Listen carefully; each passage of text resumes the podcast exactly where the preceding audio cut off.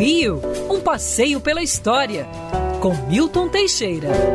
Amigo ouvinte, dia 1 de maio de 1500 era redigido o primeiro documento no Brasil, a famosa Carta de Pero Vaz de Caminha.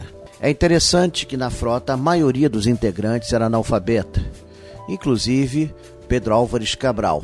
Isso não era raro. Na Europa mesmo, muitos reis eram analfabetos. Então, existiam os escrivãos. E Pero Vaz de Cabia foi encarregado de escrever a carta ao rei Dom Manuel. Essa carta é maravilhosa, é o melhor documento de descoberta de um país até hoje existente. São 27 páginas, ele está na Torre do Tombo, em Portugal. Esteve aqui por um breve período em 2000, quando comemoramos o, o quinto centenário da descoberta do Brasil, mas ele fica definitivamente lá. Não se pode extrair uma vírgula dele de tão perfeito que é e relata a viagem de Cabral, desde a saída de Portugal até a chegada ao Brasil, a, o que se encontrou aqui, o relacionamento com os índios, que foi pacífico.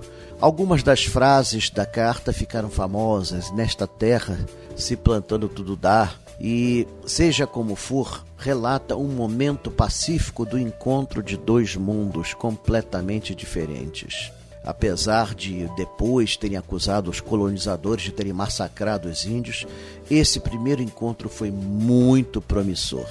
Pero Vaz de Caminha, na sua carta, cita as vergonhas das Índias, ou seja, as partes íntimas das Índias. Olha, a carta ainda existe, é, você sente a emoção da descoberta de uma nova terra, de um novo mundo que Cabral entregou a Portugal e que seria a galinha dos ovos de ouro do reino português por séculos. Quer ouvir essa coluna novamente? É só procurar nas plataformas de streaming de áudio. Conheça mais dos podcasts da Band News FM Rio.